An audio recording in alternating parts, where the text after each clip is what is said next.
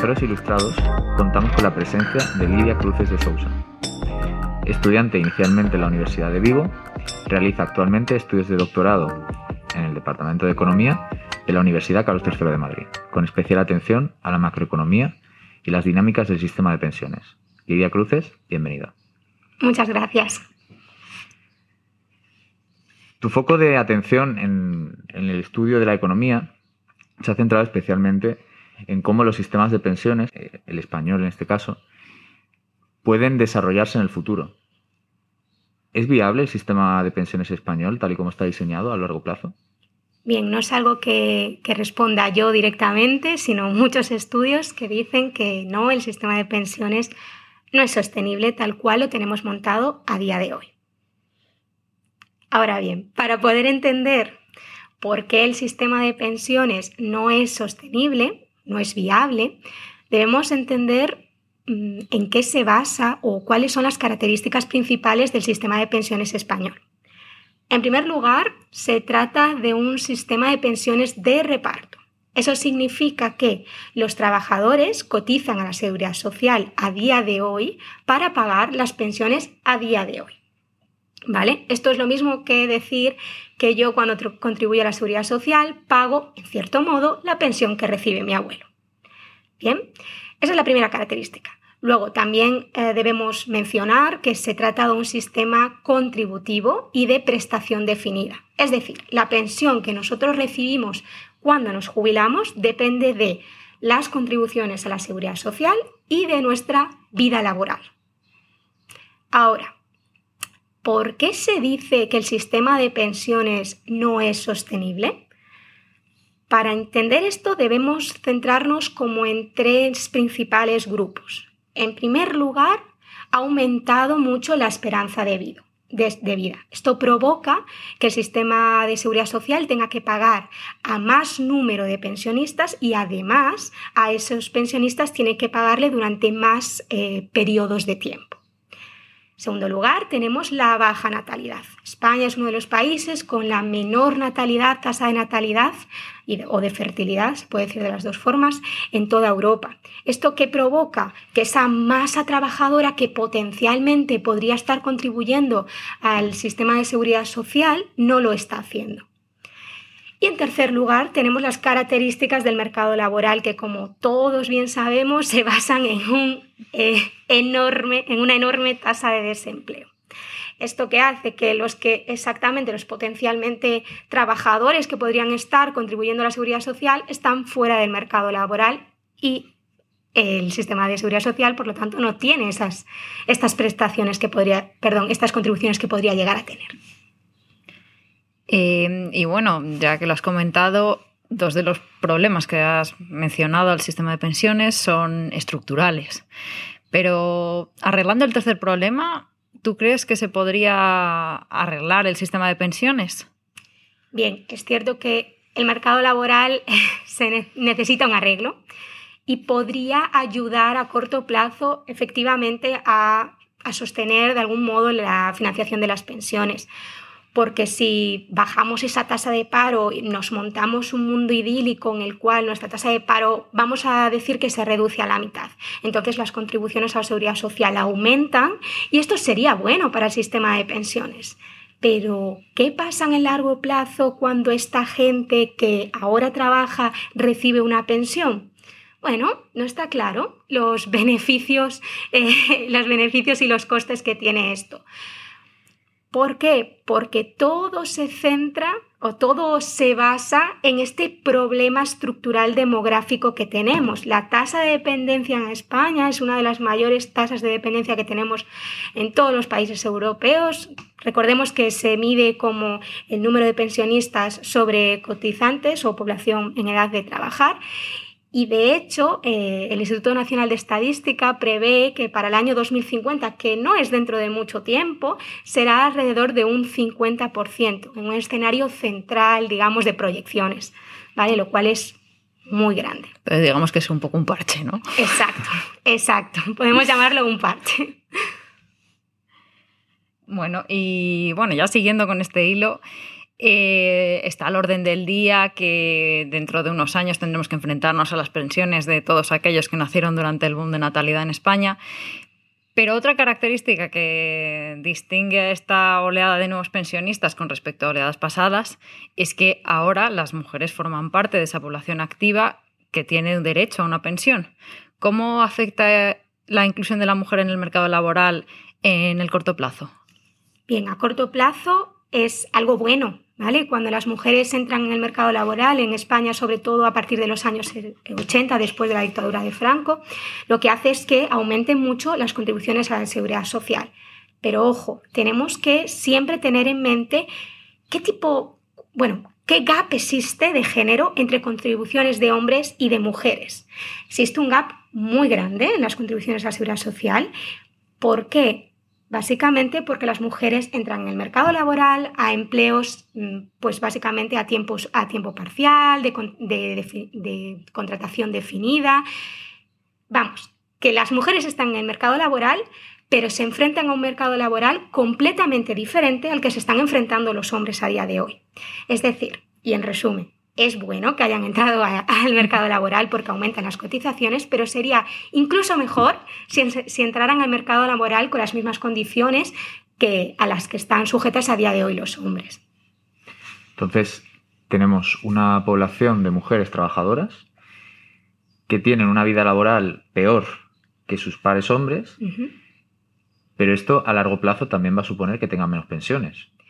Bien, a largo plazo lo que va a suponer es que eh, va a existir esta, digamos, la brecha salarial que vemos a día de hoy en el mercado laboral va a existir en tema de pensiones, va a existir una brecha de pensiones eh, en un futuro, porque las pensiones de las mujeres no van a ser iguales que las pensiones de los hombres, va a existir ese gap que tenemos en el mercado laboral reflejado en un futuro. Vale, y esto tiene cierta similitud con una situación que actualmente sucede con la generación de nuestros abuelos, en la que la gran mayoría de mujeres, que suelen vivir más que los hombres, son recibidoras de una pensión de viudedad o pensiones no contributivas. Dentro de este nuevo sistema, en una sociedad en la que ya la mujer se incorpora al mercado laboral, ¿sigue teniendo sentido este tipo de políticas para el sistema de pensiones? Bien, efectivamente, como tú dices, eh, a día de hoy, si nos centramos en nuestras abuelas, la mayoría de, nuestras abuelas reciben o bien una pensión de viudedad o bien una pensión eh, no contributiva. No contributiva significa que no ha llegado a ese límite en España de 15 años eh, de cotizaciones para poder recibir esa, pensión contributiva. Bien, ah, el esquema de sistema de pensiones de viudedad se formó ante una sociedad completamente diferente a la cual nos vamos a enfrentar en un futuro, no a día de hoy. A día de hoy no tiene sentido eliminar el, sistema de, viudedad, tal cual es, las pensiones de viudedad, tal cual están montadas, ya que suponen un recurso muy grande para la mayoría eh, de las mujeres, eh, vamos a llamarlas eh, viejitas, a día de hoy. ¿Vale? Ahora bien, en un futuro, cuando vamos a ponernos nosotras, no nuestras madres, cuando nosotras nos jubilemos, recibiremos seguramente, con una cierta probabilidad alta, mucho mayor que la de nuestras abuelas, una pensión de jubilación. Eh, lo más seguro es que nosotras seamos las que nos quedemos viudas. Lo digo así porque es cierto que la esperanza de vida de las mujeres es alrededor de tres años más que la esperanza de vida de la de los hombres, ¿vale? Entonces, durante ese periodo de tiempo, tal cual estaba montado el sistema de pensiones español, recibiríamos dos pensiones una pensión de jubilación y una pensión de viudedad. La pensión de viudedad es el 52% de la pensión que había recibido tu marido o tu mujer, ¿vale? Y se suman. No es que vayas a recibir una u otra, no, son complementarias. Es decir, estas mujeres que estamos a día de hoy trabajando recibiremos nuestra pensión de jubilación y el 52% de la pensión de jubilación de mi marido. Entonces, aunque mi pensión de jubilación pueda llegar a ser más baja, si la complementamos con ese 52% de la pensión de nuestro marido, puede ser que lleguemos a esos topes máximos de pensiones en un futuro. Por lo tanto, bueno, ahí tenemos un problemita desde mi punto de vista en, la, en el diseño de la pensión de viudedad. Es decir, que vamos a tener una cohorte de mujeres que se van a ver muy beneficiadas por el diseño de las pensiones de viudedad, llegando a pensiones mucho más altas de lo que inicialmente debería esperarse. Sí, se puede decir así. O sea, van a, van a vivir unos años en los cuales su renta va a aumentar considerablemente. Ojo, yo no estoy diciendo que debamos eliminarlas, simplemente creo que se debe actualizar el contexto en el cual, ah, sobre el cual introducimos una pensión de viudedad en España. Quizás eh, considerar, bueno, si tú ya tienes una pensión que es digamos, superior a la media, pues ya no tienes este complemento eh, de pensión de viudedad, por ejemplo. Pero creo que hay poca literatura eh, sobre esto en España a día de hoy. Y al hilo de lo comentado, una cosa que se suele, se suele decir entre los países de la Unión Europea es que las pensiones en España son muy altas. Y es cierto que si vemos el porcentaje de lo que suele ser una pensión con respecto a lo que es el salario medio, se podría considerar como un porcentaje alto con respecto a otros vecinos europeos. ¿Qué, tiene, qué tienes que opinar de ello? ¿Es eso cierto? Esto, de, esto del porcentaje es lo que se llama la, la, tasa de reemplazo o de sustitución de las pensiones. Y sí es cierto que la tasa de sustitución de las pensiones es alta en España. No creo que sea algo malo. Al final, esto lo que hace es que los pensionistas sigan con una calidad de vida similar a años anteriores. Por lo tanto, no creo que sea este el problema, sino eh, el problema, digamos, el target que tenemos que tener los economistas y los políticos a día de hoy es cómo mejorar o cómo cambiar este problema estructural demográfico. ¿Qué podemos hacer para aumentar la natalidad? Cuestionarnos por qué en España no tenemos un sistema público de guarderías gratuito que tenemos público pero no gratuito, con acceso universal para niños de 0 a 3. ¿Qué otro tipo de políticas de conciliación laboral podemos introducir en el mercado laboral?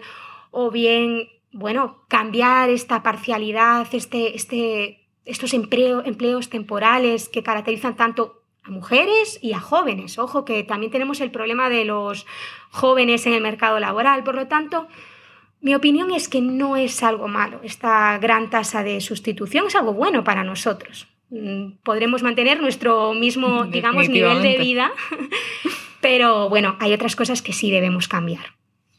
Entonces, abordando la otra parte del problema, ese problema estructural demográfico que tiene España, uno de los últimos parches, por decirlo así, que se han puesto al sistema de pensiones fue el aumento progresivo de la edad de jubilación desde los 65 clásicos, ahora ya no sé si hemos llegado ya al 67. estamos, en ello. Estamos en ello.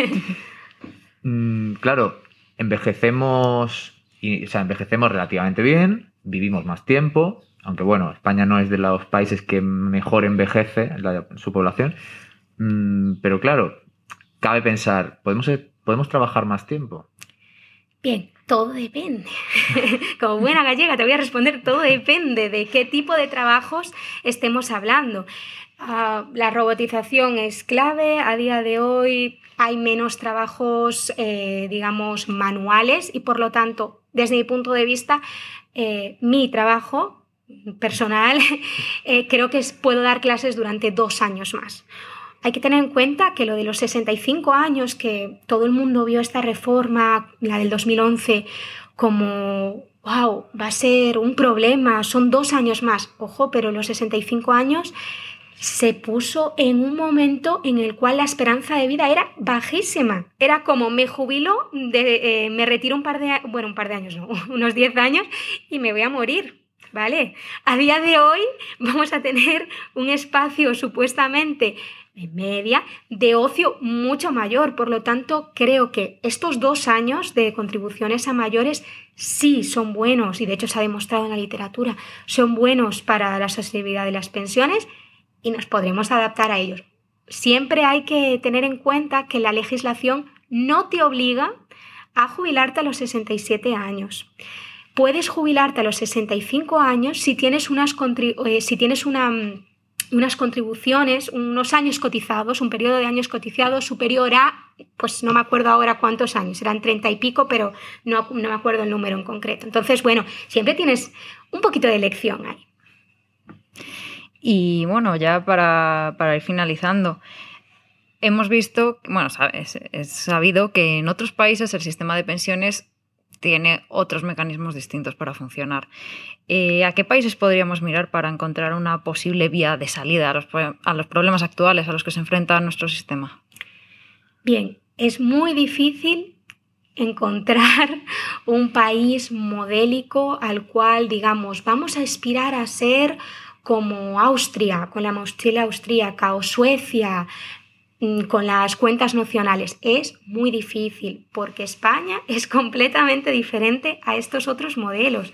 Entonces, el tema de aspirar a ser como, bueno, es complicado. No puedo decir, vale, vamos a simplemente seguir este sistema de pensiones en este país y todo va a ser perfecto. Las cosas no son así. Entonces, eh, lo que sí es importante es, eh, bueno, investigar ¿Qué posibles medidas se pueden incorporar a España para mejorar la sostenibilidad de las pensiones? Que ya se está haciendo este tipo de estudios. Y adecuar el mercado laboral. No nos podemos olvidar, que es algo que a veces, bueno, en las tertulias se nos olvida, que el sistema de, de, pensiones español, tal y como está a día de hoy, no es más que el reflejo de un mercado laboral. Si tenemos una brecha de pensiones a día de hoy entre hombres y mujeres, refleja el mercado laboral. Por lo tanto, hay que atacar, digamos, por este lado, hay que mejorar el mercado laboral. Por lo tanto, no me voy a mojar aquí, no voy a decir qué país es al que debemos aspirar, pero sí creo que hay políticas que se están hablando, por ejemplo, el tema de las cuentas nacionales, la mochila austríaca, que podrían llegar a mejorar el sistema de pensiones tal cual lo tenemos a día de hoy en España. Manteniendo el sistema de reparto. Eso es, sí. Yo soy pro, a día de hoy, no sé mañana, quizás cuando escuche este podcast en unos años te diga, Dios mío, ¿qué he dicho? Pero a día de hoy sí, soy pro eh, de esta mm, solidaridad intergeneracional e interterritorial entre toda España. Y además se puede decir a la ligera aspirar a ser cierto país, pero cambiar de un sistema de pensiones a otro requiere una transición que en muchos casos puede ser muy dolorosa para Ese es el problema. Ese es el problema. Cuando intentamos cambiar de un sistema de pensiones a otro, o bueno, lo que sea, simplemente una reforma laboral, no es tan fácil. Y siempre hay generaciones que van a sufrir, digamos, y otras generaciones que van a ganar. Por lo tanto, esta transición es complicada. Es complicada pues aunque nos quede algo de tiempo, veremos qué nos espera allá por los 60 y pico, 70. Lidia Cruces, muchísimas gracias. Gracias a vosotros y estoy muy contenta de estar aquí. Creo que este proyecto es muy innovador y me alegro muchísimo de que lo llevéis a cabo en la Carlos Terceros Ilustrados es una idea original de Sara Gutiérrez Pérez, Santiago Carrión Montojo y Manuel Navarro de las Heras. Damos las gracias a nuestro invitado y por supuesto a nuestra casa, la Universidad Carlos III de Madrid. Los esperamos pronto en una nueva entrega de Terceros Ilustrados.